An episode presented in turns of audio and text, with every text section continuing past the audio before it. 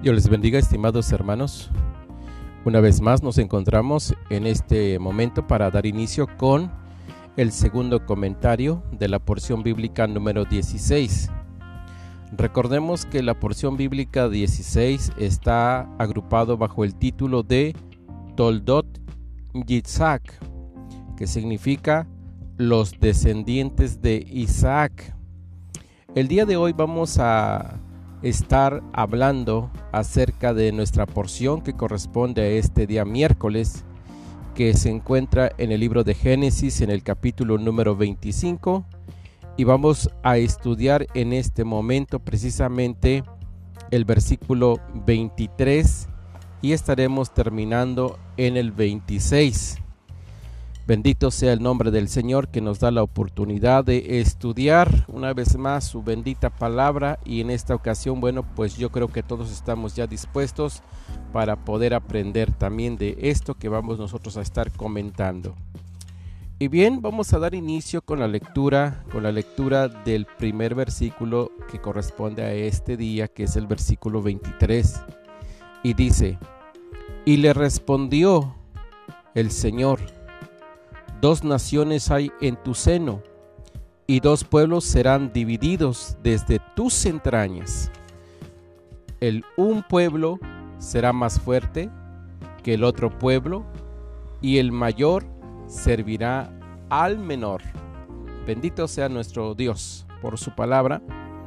Bueno, bueno, damos inicio comentando pues de esta situación en la que se enfrentaba Rebeca, la esposa de Isaac, porque ella había preguntado si un embarazo era parecido al embarazo que ella estaba teniendo en ese momento, porque dice que los hijos luchaban dentro de ella y eso es muy obvio que repercutía en su, en su vientre y ella tenía pues dolores mucho más intensos que la que una mujer estaba acostumbrada a padecer en un alumbramiento.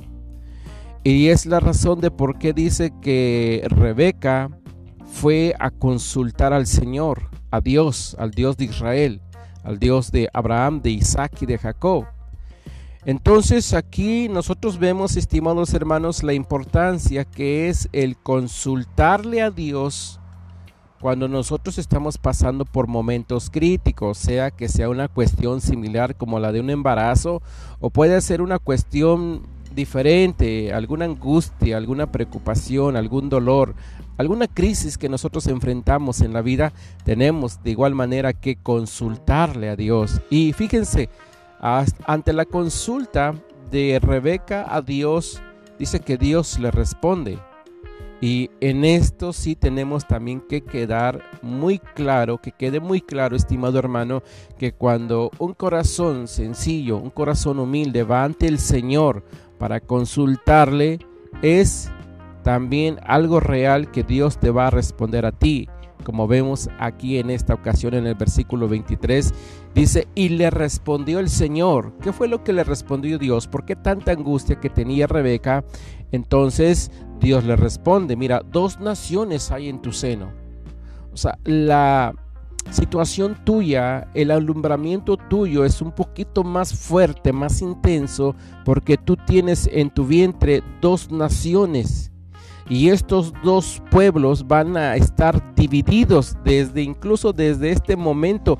Ellos ya están divididos. Por eso eh, tú sientes un dolor mucho más todavía que el que una mujer que esté también en un trabajo de parto esté padeciendo la lucha estimado hermano era porque eran dos naciones y jugarían un papel muy importante en la historia de la humanidad. Por eso le dice el Señor, el uno, el uno será un pueblo más fuerte que el otro pueblo.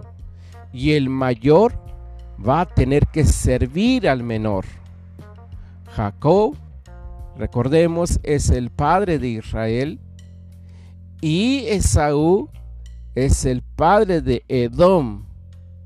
De la descendencia de Jacob iba a venir Israel Israel, que más tarde van ustedes a estudiar la manera en cómo Dios le cambia el nombre a Jacob, que nosotros lo conocemos en nuestros términos eh, en el español como Jacob. Eh, la pronunciación en el original es Jacob. Jacob es el padre, es el padre de Israel, de ahí nacería una nación, que es la nación de Israel. Y luego vendría también Esaú. Esaú es el padre de Edom. De Edom descienden o desciende lo que es el imperio romano, una nación también que iban a ser rivales. Incluso este padecimiento que tenía Rebeca en el vientre era porque luchaban entre ellos.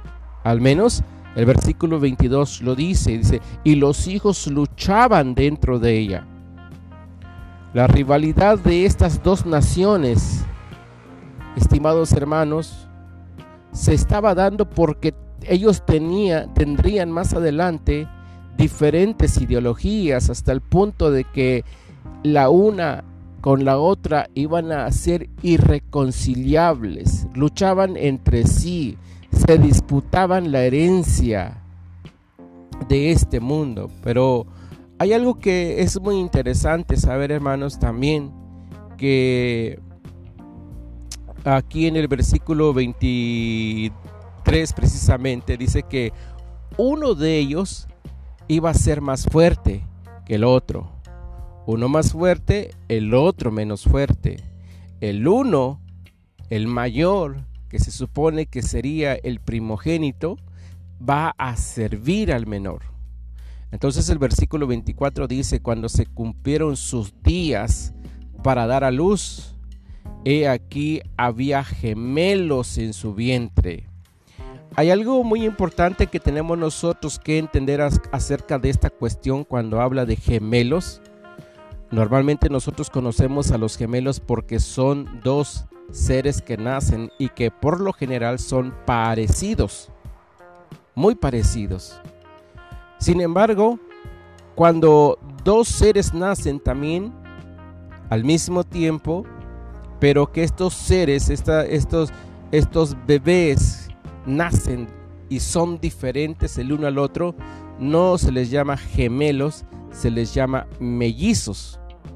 Entonces, aquí la palabra en realidad no es tanto al término gemelos para que nosotros este, sepamos que ellos tenían un parecido idéntico. No, incluso quiero decirles que más bien la expresión es de mellizos, porque ellos no se parecían. Y más tarde vamos a ver la razón de esta situación. Dice en el versículo 25, y salió el primero rubio, el primero, el primero sale rubio, pero esta expresión de rubio eh, se asemeja más al término de que era más bien de un color rojizo y llamaron su nombre Esaú. En el griego el nombre original es Esav. Él nació diferente. Le llamaron Esab o Esaú. Y después dice, después salió su hermano. Su hermano salió trabado, dice su mano al calcañar, o sea, la parte del talón de Esaú, y fue llamado su nombre Jacob o Jacob. Y era Isaac de edad de 70 años cuando ella dio a luz. A Rebeca dio a luz. Tenía Isaac 70 años. Recordemos también, estimados hermanos, que cuando Isaac se junta con Rebeca, Isaac tiene 40 años. Entonces pasaron 30 años para que Rebeca pudiera concebir, porque recordemos que Rebeca también tenía el problema, el mismo problema que tenía Sara, la mujer, la esposa de Abraham. Y en este caso hacemos referencia a la esterilidad de Rebeca. Entonces 30 años, estimados hermanos, que ustedes ven, y Dios responde con poder también de tal manera que Rebeca concibe, pero no concibe solamente uno, sino que al mismo tiempo concibe dos seres. Entonces, hay algo que quiero yo, estimado hermano, este, también tener y considerar mucho en cuenta. Dice que salió el primero rubio y era todo velludo como una pelliza y llamaron su nombre Esaú. El primero era rubio y era todo velludo. Esa es la situación de por qué eh, les hacía ver yo a ustedes que no eran idénticos, no se parecían, había una gran diferencia entre, entre Esab o Esaú y Jacob o, Jacob. ¿Por qué razón? Porque el uno era todo velludo, hermano. Cuando dice así, yo creo que eh, parecía que fuera algo anormal el hecho de que nosotros podamos eh, saber que nace un, un bebé velludo. Estamos acostumbrados a que todo bebé es lampiño, eh, sin que tenga ciertamente vellos en su piel. Sin embargo, la palabra de Dios nota esta característica muy importante de decir que Esab era velludo. Esto es algo que tenemos que entender para que veamos que no había ningún parecido entre uno y el otro. El primero salió rojo, y bueno, pues esto nos llama la atención. Estaba totalmente velloso, velludo. La expresión aquí velludo y el hecho de que haya nacido de color rojo habla de que este, este, este, este ser, este bebé, este niño iba a ser un sanguinario. Hasta el día de hoy, estimado hermano, recordemos una cosa. De Jacob o de Jacob desciende Israel y de Esab o Esaú desciende Roma. Aquí es muy importante que nosotros entendamos esta cuestión porque hasta este momento todavía se está luchando, estas dos naciones están luchando, Israel y Roma. Jacob agarró el talón como, como tratando de justificarse en intentar ser el primogénito porque realmente Jacob o Jacob era el que había sido concebido primero que Esaú. Legítimamente, Jacob tenía que nacer primero, pero no lo hizo. Entonces estaban luchando, ambos querían nacer primero, incluso desde el vientre de la madre ya había esta lucha que tenían que querían nacer primero uno a otro, querían nacer primero, y esto nos enseña, estimados hermanos, de este evento profético, aún cuando Rebeca estaba dando a luz a estos dos seres. Dos pueblos diferentes. Esaú representa la maldad, Jacob representa la integridad. Había esta lucha entre la maldad y la integridad. Como también la palabra del Señor nos dice que en nosotros hay una lucha una lucha entre la carne y el espíritu. Nuestra carne se revela a servir a Dios, nuestra carne se revela a buscar a Dios, a buscar todo lo que es lo espiritual. Y nuestro espíritu está siempre presto para buscar el rostro del Señor. Entonces hay una lucha también. Por eso a veces fallamos, a veces decaemos. Esta lucha constante que hay entre nuestra carne y nuestro espíritu eh, se asemeja pues a la batalla que tenían, a la lucha que tenía eh, pues Rebeca en consideración a sus dos hijos que estaban a punto de nacer entre Jacob y Esaú. Gemelos, estimados hermanos, pero no idénticos.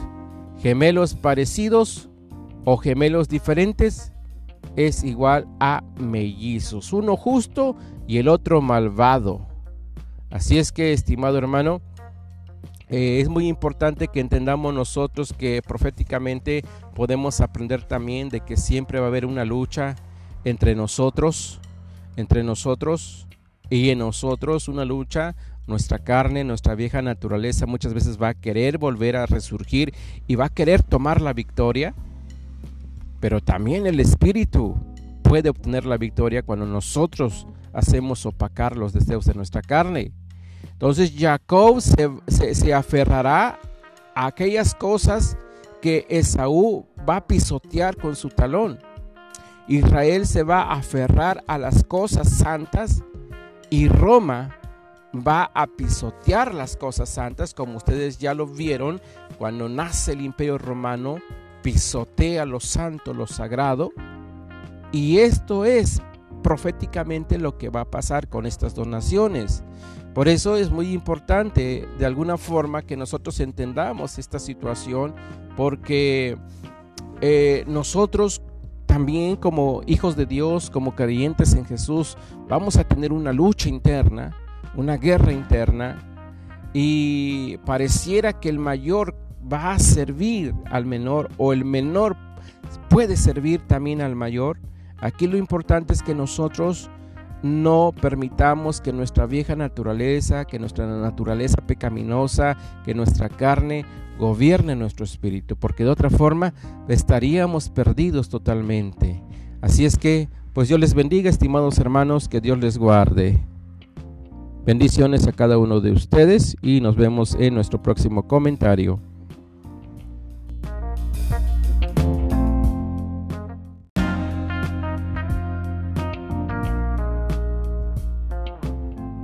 Buen día, estimados hermanos. Agradezco una vez más el favor de su atención. Vamos a dar inicio a una nueva semana de estudio bíblico.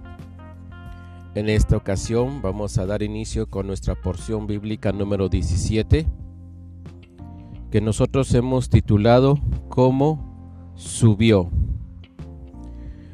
Y bueno, el día de hoy corresponde el comentario de la porción bíblica número 1 para este día martes, que corresponde el versículo 23 al número 29 del capítulo 26 del libro que estamos estudiando, que es el libro de Génesis. Gracias a Dios porque nos da la oportunidad de eh, iniciar una semana más de estudio. Y como siempre la invitación es para que ustedes de alguna manera se apropien de todas las verdades que vamos encontrando para que podamos nosotros tener una vida agradable al Señor, porque todas las escrituras son para nuestro bien, para nuestra edificación. Y vamos a dar inicio entonces con el versículo 23 que dice, y de allí subió a Beerseba. El nombre original de este lugar es Beersheba Beersheba compuesto de dos vocablos hebreos, obviamente, Beer y Sheba. Beer significa pozo y Sheba es el número 7. Y bueno, haciendo una referencia a este nombre, a este lugar, recordemos que fue puesto así por Abraham, Beersheba, en relación a que en este lugar, en este pozo precisamente, hicieron un juramento, Abraham y Abimelech, y una de las cosas que caracterizaban este juramento era de que todo el mundo supiera que fue Abraham el que cavó, el que edificó, el que construyó este pozo. Dado caso de que este pozo fue en algún tiempo asunto de discordia entre los pastores de Abimelech y de Abraham. Y en esta ocasión, nuevamente vemos que Isaac llega a este lugar. Dice la palabra de Dios, subió a Beerseba. La pregunta es, ¿por qué subió a Beerseba cuando él se encontraba en esta parte de la región donde habitaba Abimelech, el rey de Gerar, el rey de los filisteos? También recordemos que los filisteos en un tiempo más hacia el futuro, fueron los enemigos número uno del pueblo de Israel. Y hasta el día de hoy todavía los descendientes de los filisteos son los que están haciendo precisamente grandes batallas en contra de Israel. Y dice la palabra del Señor que él sube a Berseba, Isaac sube a Berseba. La razón de por qué sube a Berseba es porque en cierto momento él tuvo cierto miedo, cierto temor de los filisteos, de, Abimelech, rey de Gerar. Y recordemos también de que él, Isaac, fue expulsado, diremos así, fue expulsado de esta región donde habitaba Abimelech. El versículo 16 de este capítulo 26 escuchamos que Abimelech le dice a Isaac, apártate de nosotros porque mucho más poderoso que nosotros te has hecho. Aquí, estimado hermano, hubo una situación de, envidia en donde Abimelech expulsa, saca fuera a Isaac y él sube a Berseba en razón de que también Hubo en, tres, en dos ocasiones una riña en cuestión a los pozos que, que cavaba Isaac. Bueno, aunque él era una persona que no quería reñir, no quería pelear. Eh, esto nosotros lo vemos porque Isaac no se quiso apropiar de los pozos que ellos habían cavado. Al abrir otro pozo, Isaac les dejaba el pozo a los pastores o a los habitantes de esta región. Y con esto aprendemos nosotros que Isaac tenía un corazón pacífico, un corazón que no le gustaba reñir, que no le gustaba pelear, y que él prefirió mil veces dejarles el pozo por el cual reñían. Y esto nos enseña también a nosotros, estimados hermanos, como está escrito también en la palabra del Señor, que en cuanto esté de nuestro lado, que cuanto esté de nuestra parte, tengamos paz los unos con los otros. Debemos de ser, estimados hermanos, hombres pacíficos. Los creyentes en Jesús tenemos que buscar siempre la paz y no buscar andar peleándonos con nuestros hermanos, riñendo, discutiendo, sino que debemos de tener un corazón pacífico, porque recordemos también que una de las bienaventuranzas de nuestro Maestro dice, bienaventurados los pacificadores, aquellos que aman la paz, aquellos que buscan la paz, porque de ellos es el reino de los cielos. Y nosotros tenemos, estimados hermanos, que siempre procurar la paz. Entonces sube Isaac a Berseba con cierto temor. Y ahí es donde en este lugar se le aparece el Señor aquella noche y le dice, yo soy el Dios de Abraham, tu padre. No temas. ¿Por qué razón le dice no temas? No tengas miedo, no tengas temor.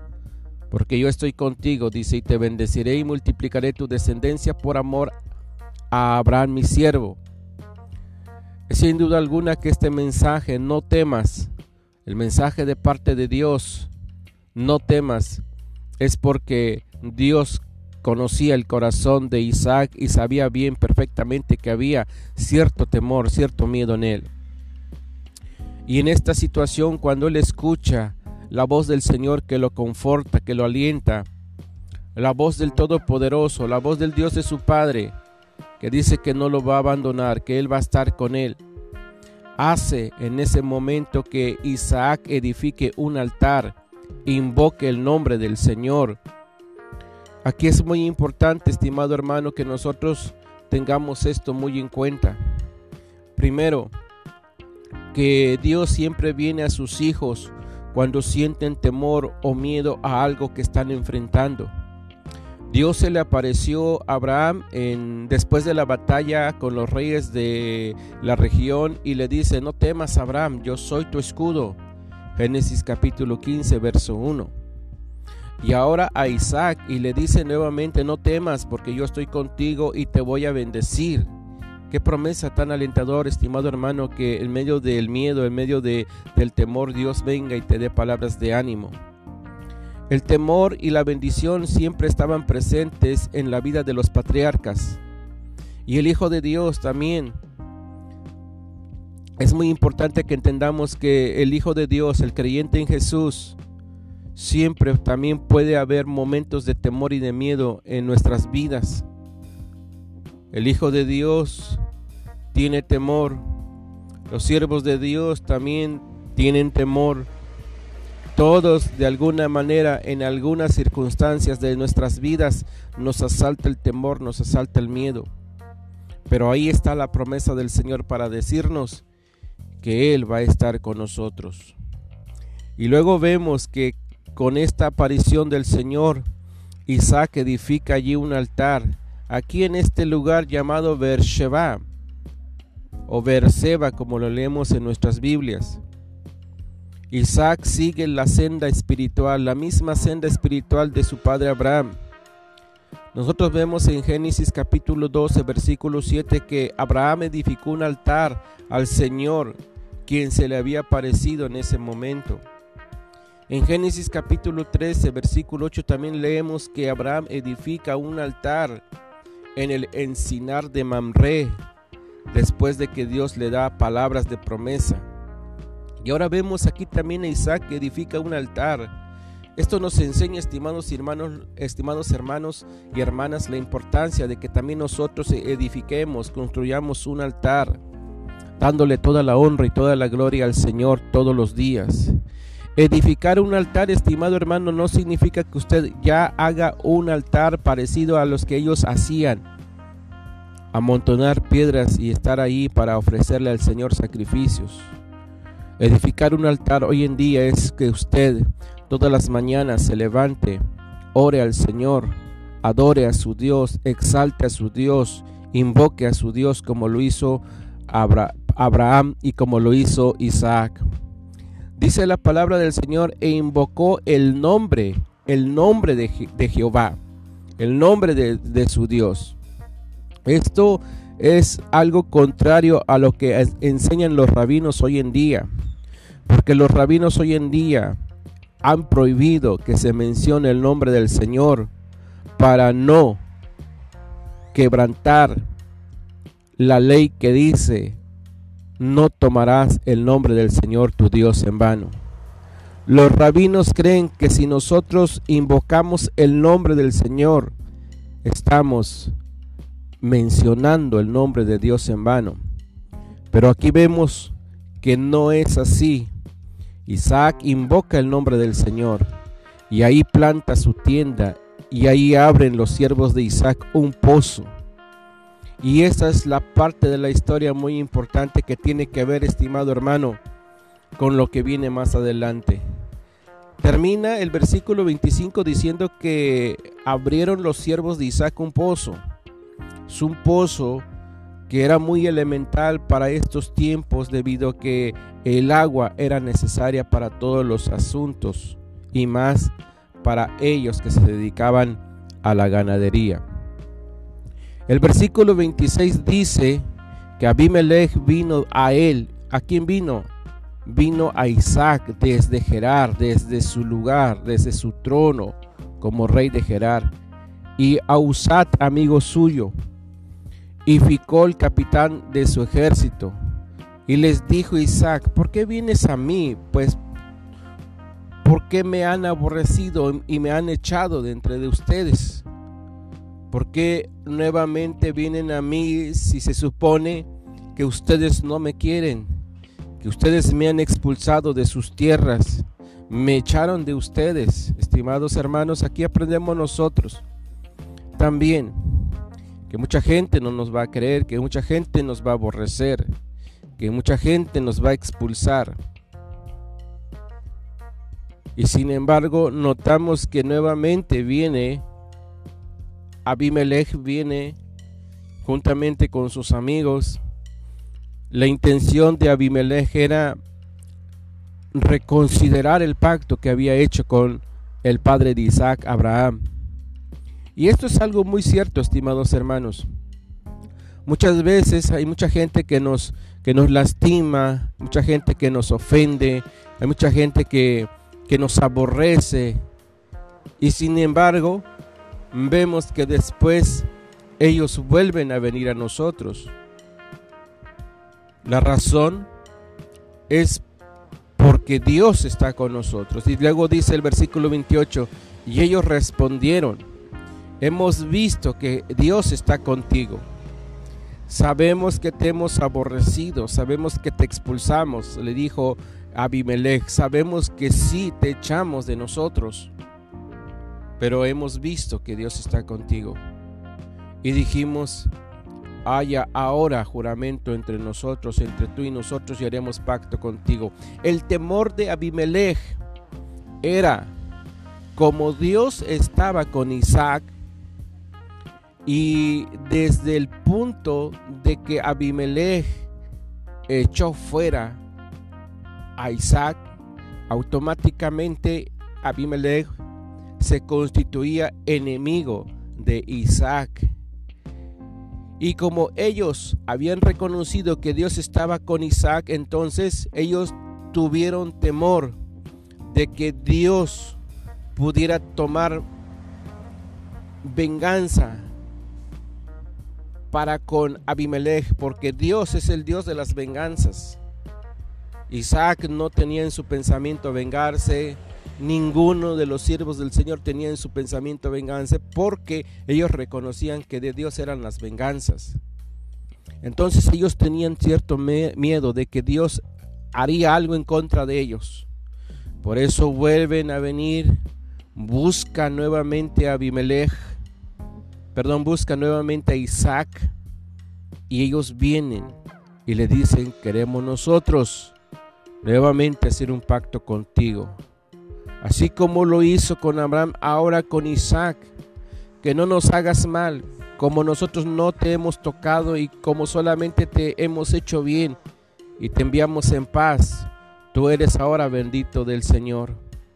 Estas son las palabras de Amimelech, estimado hermano. Había una gran verdad sobre esta situación, porque ciertamente Abimelech nunca había tocado para mal a, Isaac y ciertamente sí le han hecho algún bien. Y, aun, cuando lo aun cuando lo expulsaron, sin embargo, no le hicieron ningún daño. Lo enviaron en paz, porque ellos reconocían que era bendito del Señor. Amados hermanos, nosotros también somos benditos del Señor. Tendremos enemigos, personas, gente que nos quiera hacer la vida imposible, pero con nosotros está la misericordia y la verdad para salir adelante y para que Dios nos dé siempre lo mejor. Que Dios nos bendiga, estimados hermanos, que Dios nos guarde en esta hermosa hora. Bendiciones a todos.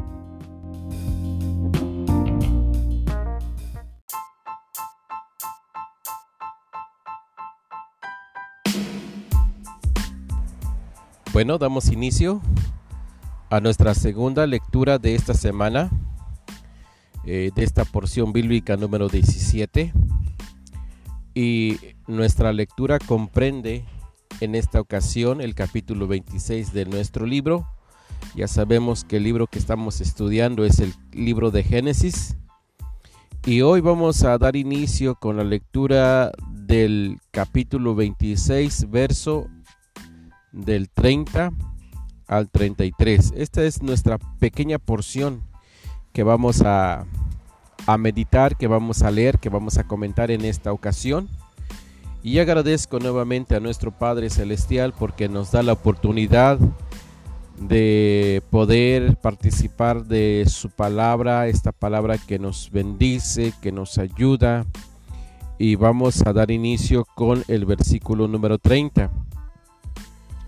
Entonces dice así, entonces él, hablando de Isaac, les hizo banquete y comieron y bebieron. Este versículo tan simple y tan sencillo nos enseña de lo que conlleva en sí la ratificación de un acuerdo o de un convenio o de un juramento. Es costumbre para el pueblo de Israel ratificar, valorar juramentos, convenios, contratos a través de un convite, es decir, a través de un banquete. Y si Isaac ofreció banquete Abimelech, rey de Gerar, juntamente con sus acompañantes, era para que de alguna forma se sentara pues este convenio como un convenio real, como un convenio serio, como un convenio digno de respetarse y digno de obedecerse. Nuestra costumbre actual, nuestra costumbre moderna también, muchos de los convenios que se firman, se firman con banquetes. Ejemplo, cuando una persona se casa, cuando dos personas contraen matrimonio, este pacto es ratificado y es valorado con un banquete que se ofrece a todos los invitados, precisamente para que se note la seriedad del pacto que se ha contraído. Y en esta ocasión también vemos cómo Isaac ofrece un gran banquete a sus invitados, miembros que están en ese momento ahí, miembros integrantes de este pacto, de este juramento que hacen. Eso dice ahí que comieron y bebieron, disfrutaron de este banquete. Y luego dice el versículo 31, y se levantaron de madrugada y juraron el uno al otro. Aquí es muy importante entender estas dos partes. La primera parte estaba compuesta por Abimelech, rey de Gerar, y la otra parte estaba compuesto por Isaac.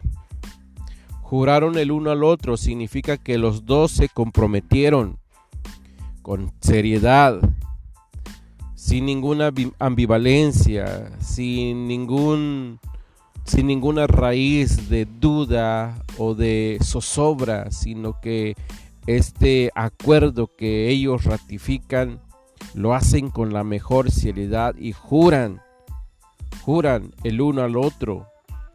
¿Qué es lo que ellos juraron? ¿En qué se basa este convenio? En que tanto Abimelech como Isaac no se iban a volver en pleitos, no se iban a envolver en enemistades, pero sobre todo todos los acuerdos que Abraham hizo con Abimelech y este acuerdo que se está haciendo entre Abimelech mismo con Isaac se iban a respetar porque muchos de los pactos, de los convenios que se realizan entre los hombres no se respetan. Se dice una cosa, se hace otra cosa. Hay muchos convenios, hay muchos pactos que no se han tomado realmente con la, con la debida seriedad, incluyendo el pacto que pusimos como ejemplo hace un rato, que es el pacto del matrimonio, en donde el hombre no lo toma con seriedad en donde el hombre rompe el pacto cuando ve a otra mujer mucho más joven o más hermosa que su esposa. Entonces, es muy importante, estimado hermano, que nosotros entendamos que entre los hombres siempre habrá pactos también, pero Dios desea que los pactos se respeten y se obedezcan y que uno realmente con los pantalones bien puestos acepten el convenio y lo respeten sobre todo. Por eso dice la palabra del Señor que juraron el uno al otro, tanto Isaac como Abimelech juraron de no tocarse, de no hacerse mal, de no hacerse enemigos, sino de estar siempre en paz, para que de esta manera haya una armonía entre ambas partes. Entonces, estimado hermano, esto nos enseña también que nosotros, como ya lo decíamos en el comentario anterior, esa importancia de que nosotros como hijos de Dios, como creyentes en Jesús, respetemos los, los convenios, los juramentos que hacemos el uno para con el otro. Yo no sé, hermano, en realidad cuál es el convenio, el pacto que tú has hecho con tu hermano y que tal vez por alguna discusión, por algún pleito, rompes el pacto. Este pacto está sellado firmemente para que ni por cuestiones de enojo futuros ellos iban a romper el pacto, sino que ellos iban a respetar el pacto o el convenio que ellos estaban haciendo en este entonces. Luego dice la palabra del Señor que Isaac los despidió y ellos se despidieron de él en paz. ¿Qué es lo que tenemos que hacer, estimados hermanos? De que toda persona que venga a nosotros, siempre despedirlos en paz, procurar que la paz vaya con ellos y que la paz también esté en nosotros. Hace falta hoy en día que los seres humanos convivamos en paz, en donde no después de despedir a una persona que nos visita, empecemos a criticarla, porque muchas veces pasa entre creyentes de que se nos visita un hermano y lo tratamos con la mayor amabilidad y delante de sus ojos nosotros nos portamos como los verdaderos hermanos que somos. Pero después de que se retira, después de que se va, empezamos a hablar mal de él, empezamos a platicar cosas que no son agradables ante el Dios Todopoderoso. Dios quiera y nos libre de esta actitud y de este comportamiento, de no proferir ninguna palabra en contra de quien nos visita, sino que nosotros procurar siempre mantener la paz los unos con los otros. La palabra de Dios dice en el versículo 32, en aquel día sucedió que vinieron los criados de Isaac y le dieron nuevas, o sea, le dieron una noticia acerca del pozo que habían abierto. ¿Cuál pozo habían abierto? Si usted checa, estimado hermano, en este mismo capítulo, en el versículo 25 dice, y edificó allí un altar, Isaac edificó allí un altar, invocó el nombre del Señor y plantó allí su tienda, pero cheque lo que dice a continuación, dice, y abrieron allí los siervos de Isaac un pozo. Ellos empezaron a abrir un pozo, entonces ellos nuevamente vienen, los criados de Isaac vienen y le dan a él la buena noticia de que habían encontrado agua. Le dijeron, hemos hallado agua. Y lo llamó este pozo Sheba. Por esta causa, el nombre de aquella ciudad es llamada Beersheba o Beerseba, como está escrito en nuestras Biblias hasta este día. Estimados hermanos, es muy importante que nosotros notemos algo muy característico, no solamente en la vida de Abraham, sino también en la vida de Isaac. Isaac hasta este momento lleva cuatro pozos cavados. El primer pozo que cavó Isaac lo llamaron Esec. El segundo pozo que cavaron le llamaron Sitna, que significa enemistad. Y luego vino un tercer pozo que le llamaron Reboot. Reboot fue el tercer pozo que abrió Isaac. Luego viene este último, este último que le llama el Sheba. Ver Sheba por causa del nombre de aquella ciudad. Así es que, estimado, vemos nosotros lo importante que cada uno de nosotros se preocupe por cavar pozos para obtener de allí el agua. Pero esto no es en el sentido literal. No quiero decirle, estimado hermano, que usted agarre su pala, su pico y empiece a cavar pozos para que encuentre agua. Esto más bien habla en términos espirituales de que usted tiene que procurar cavar, cavar para encontrar agua. Significa que tenemos, estimados hermanos, que tener esa fuente de agua, esa fuente de agua que brota para vida eterna. Tenemos que tener siempre el agua que nos purifica, el agua que nos limpia, el agua que calma nuestro sed, el alma que nos ayuda, sobre todo en tiempos difíciles. Es importante que nosotros aprendamos a buscar a Dios con todo nuestro corazón, a arrepentirnos de nuestros pecados si es que hemos fallado al Señor, a buscar siempre estar en una condición de agradecimiento ante el Señor. Y usted verá, estimado hermano, cómo Dios le va a bendecir siempre, porque usted siempre va a tener de ese fluir en su corazón del Espíritu de Dios que lo va a ayudar a refrescar su vida en todo tiempo y en todo momento.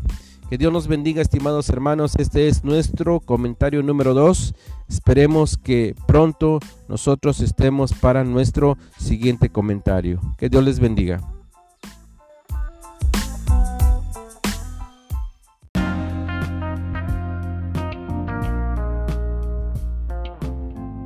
Buen día, estimados hermanos. Agradezco una vez más el favor de su atención. Vamos a dar inicio a una nueva semana de estudio bíblico. En esta ocasión vamos a dar inicio con nuestra porción bíblica número 17, que nosotros hemos titulado como subió. Y bueno, el día de hoy corresponde el comentario de la porción bíblica número 1 para este día martes, que corresponde el versículo 23 al número 29 del capítulo 26 del libro que estamos estudiando, que es el libro de Génesis. Gracias a Dios porque nos da la oportunidad de eh, iniciar una semana más de estudio. Y como siempre la invitación es para que ustedes de alguna manera se apropien de todas las verdades que vamos encontrando para que podamos nosotros tener una vida agradable al Señor, porque todas las escrituras son para nuestro bien, para nuestra edificación. Y vamos a dar inicio entonces con el versículo 23 que dice, y de allí subió a Beerseba. El nombre original de este lugar es Beersheba Beersheba compuesto de dos vocablos hebreos, obviamente, Beer y Sheba. Beer significa pozo y Sheba es el número 7. Y bueno, haciendo una referencia a este nombre, a este lugar, recordemos que fue puesto así por Abraham, Beersheba, en relación a que en este lugar, en este pozo precisamente, hicieron un juramento, Abraham y Abimelech, y una de las cosas que caracterizaban este juramento era de que todo el mundo supiera que fue Abraham el que cavó, el que edificó, el que construyó este pozo. Dado caso de que este pozo fue en algún tiempo asunto de discordia entre los pastores de Abimelech y de Abraham. Y en esta ocasión, nuevamente vemos que Isaac llega a este lugar. Dice la palabra de Dios, subió a Beerseba. La pregunta es, ¿por qué subió a Beerseba cuando él se encontraba en esta parte de la región donde habitaba Abimelech, el rey de Gerar, el rey de los filisteos? También recordemos que los filisteos en un tiempo más hacia el futuro, fueron los enemigos número uno del pueblo de Israel. Y hasta el día de hoy todavía los descendientes de los filisteos son los que están haciendo precisamente grandes batallas en contra de Israel. Y dice la palabra del Señor que él sube a Berseba, Isaac sube a Berseba. La razón de por qué sube a Berseba es porque en cierto momento él tuvo cierto miedo, cierto temor de los filisteos, de, Abimelech, rey de Gerar. Y recordemos también de que él, Isaac, fue expulsado, diremos así, fue expulsado de esta región donde habitaba Abimelech. El versículo 16 de este capítulo 26 escuchamos que Abimelech le dice a Isaac, apártate de nosotros porque mucho más poderoso que nosotros te has hecho. Aquí, estimado hermano, hubo una situación de, de envidia en donde Abimelech expulsa, saca fuera a Isaac y él sube a Berseba en razón de que también Hubo en, tres, en dos ocasiones una riña en cuestión a los pozos que, que cavaba Isaac. Bueno, aunque él era una persona que no quería reñir, no quería pelear. Eh, esto nosotros lo vemos porque Isaac no se quiso apropiar de los pozos que ellos habían cavado. Al abrir otro pozo, Isaac les dejaba el pozo a los pastores o a los habitantes de esta región. Y con esto aprendemos nosotros que Isaac tenía un corazón pacífico, un corazón que no le gustaba reñir, que no le gustaba pelear. y que él prefirió mil veces dejarles el pozo por el cual reñían. Y esto nos enseña también a nosotros, estimados hermanos, como está escrito también en la palabra del Señor, que en cuanto esté de nuestro lado, que cuanto esté de nuestra parte, tengamos paz los unos con los otros. Debemos de ser, estimados hermanos, hombres pacíficos.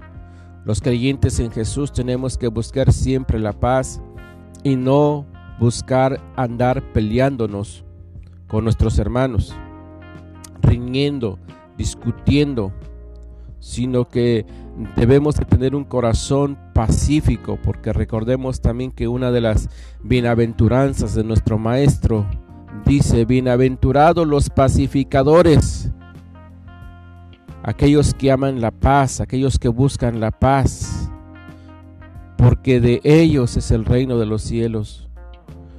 Y nosotros tenemos, estimados hermanos, que siempre procurar la paz.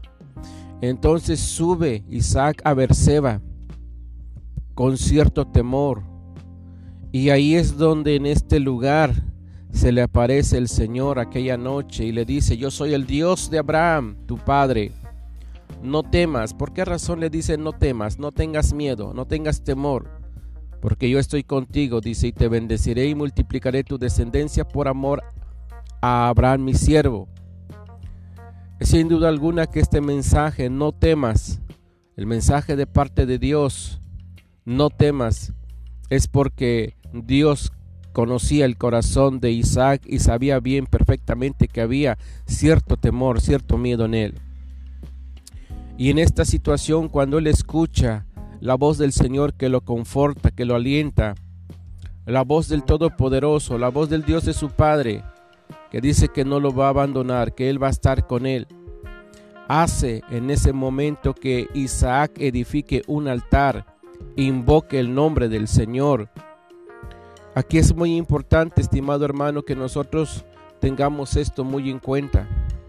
Primero, que Dios siempre viene a sus hijos cuando sienten temor o miedo a algo que están enfrentando. Dios se le apareció a Abraham en, después de la batalla con los reyes de la región y le dice, no temas Abraham, yo soy tu escudo. Génesis capítulo 15, verso 1. Y ahora a Isaac y le dice nuevamente, no temas porque yo estoy contigo y te voy a bendecir. Qué promesa tan alentadora, estimado hermano, que en medio del miedo, en medio de, del temor, Dios venga y te dé palabras de ánimo. El temor y la bendición siempre estaban presentes en la vida de los patriarcas. Y el Hijo de Dios también. Es muy importante que entendamos que el Hijo de Dios, el creyente en Jesús, siempre también puede haber momentos de temor y de miedo en nuestras vidas. El Hijo de Dios tiene temor. Los siervos de Dios también tienen temor. Todos de alguna manera, en algunas circunstancias de nuestras vidas, nos asalta el temor, nos asalta el miedo. Pero ahí está la promesa del Señor para decirnos que Él va a estar con nosotros. Y luego vemos que con esta aparición del Señor, Isaac edifica allí un altar, aquí en este lugar llamado Beersheba, o Beerseba como lo leemos en nuestras Biblias. Isaac sigue la senda espiritual, la misma senda espiritual de su padre Abraham. Nosotros vemos en Génesis capítulo 12, versículo 7 que Abraham edificó un altar al Señor, quien se le había aparecido en ese momento. En Génesis capítulo 13, versículo 8 también leemos que Abraham edifica un altar en el encinar de Mamre, después de que Dios le da palabras de promesa. Y ahora vemos aquí también a Isaac que edifica un altar. Esto nos enseña, estimados hermanos, estimados hermanos y hermanas, la importancia de que también nosotros edifiquemos, construyamos un altar, dándole toda la honra y toda la gloria al Señor todos los días. Edificar un altar, estimado hermano, no significa que usted ya haga un altar parecido a los que ellos hacían. Amontonar piedras y estar ahí para ofrecerle al Señor sacrificios. Edificar un altar hoy en día es que usted todas las mañanas se levante, ore al Señor, adore a su Dios, exalte a su Dios, invoque a su Dios como lo hizo Abraham y como lo hizo Isaac. Dice la palabra del Señor e invocó el nombre, el nombre de, Jehová, el nombre de, de su Dios. Esto es algo contrario a lo que enseñan los rabinos hoy en día, porque los rabinos hoy en día han prohibido que se mencione el nombre del Señor para no quebrantar la ley que dice, no tomarás el nombre del Señor tu Dios en vano. Los rabinos creen que si nosotros invocamos el nombre del Señor, estamos mencionando el nombre de Dios en vano. Pero aquí vemos que no es así. Isaac invoca el nombre del Señor y ahí planta su tienda y ahí abren los siervos de Isaac un pozo. Y esa es la parte de la historia muy importante que tiene que ver, estimado hermano, con lo que viene más adelante. Termina el versículo 25 diciendo que abrieron los siervos de Isaac un pozo. Es un pozo que era muy elemental para estos tiempos debido a que el agua era necesaria para todos los asuntos y más para ellos que se dedicaban a la ganadería. El versículo 26 dice que Abimelech vino a él. ¿A quién vino? Vino a Isaac desde Gerar, desde su lugar, desde su trono como rey de Gerar. Y a Usat, amigo suyo, y Ficol, capitán de su ejército. Y les dijo Isaac, ¿por qué vienes a mí? Pues, ¿por qué me han aborrecido y me han echado de entre de ustedes? ¿Por qué nuevamente vienen a mí si se supone que ustedes no me quieren? Que ustedes me han expulsado de sus tierras, me echaron de ustedes. Estimados hermanos, aquí aprendemos nosotros también que mucha gente no nos va a creer, que mucha gente nos va a aborrecer, que mucha gente nos va a expulsar. Y sin embargo, notamos que nuevamente viene Abimelech viene juntamente con sus amigos.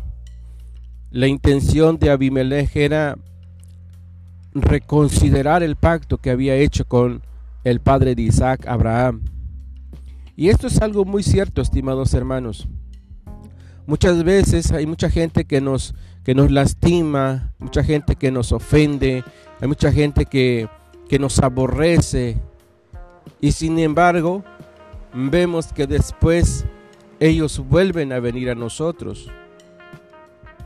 La razón es porque Dios está con nosotros. Y luego dice el versículo 28, y ellos respondieron, Hemos visto que Dios está contigo. Sabemos que te hemos aborrecido, sabemos que te expulsamos, le dijo Abimelech. Sabemos que sí te echamos de nosotros, pero hemos visto que Dios está contigo. Y dijimos, haya ahora juramento entre nosotros, entre tú y nosotros, y haremos pacto contigo. El temor de Abimelech era, como Dios estaba con Isaac, y desde el punto de que Abimelech echó fuera a Isaac, automáticamente Abimelech se constituía enemigo de Isaac. Y como ellos habían reconocido que Dios estaba con Isaac, entonces ellos tuvieron temor de que Dios pudiera tomar venganza para con Abimelech, porque Dios es el Dios de las venganzas. Isaac no tenía en su pensamiento vengarse, ninguno de los siervos del Señor tenía en su pensamiento vengarse, porque ellos reconocían que de Dios eran las venganzas. Entonces ellos tenían cierto miedo de que Dios haría algo en contra de ellos. Por eso vuelven a venir, buscan nuevamente a Abimelech perdón, busca nuevamente a Isaac y ellos vienen y le dicen, queremos nosotros nuevamente hacer un pacto contigo. Así como lo hizo con Abraham, ahora con Isaac. que no nos hagas mal, como nosotros no te hemos tocado y como solamente te hemos hecho bien y te enviamos en paz. Tú eres ahora bendito del Señor. Estas son las palabras de Abimelech, estimado hermano. Había una gran verdad sobre esta situación, porque ciertamente Abimelech nunca había tocado para mal a, Isaac y ciertamente sí le han hecho algún bien. Y, aun, cuando lo aun cuando lo expulsaron, sin embargo, no le hicieron ningún daño. Lo enviaron en paz, porque ellos reconocían que era bendito del Señor. Amados hermanos, nosotros también somos benditos del Señor. Tendremos enemigos, personas, gente que nos quiera hacer la vida imposible, pero con nosotros está la misericordia y la verdad para salir adelante y para que Dios nos dé siempre lo mejor. Que Dios nos bendiga, estimados hermanos, que Dios nos guarde en esta hermosa hora. Bendiciones a todos.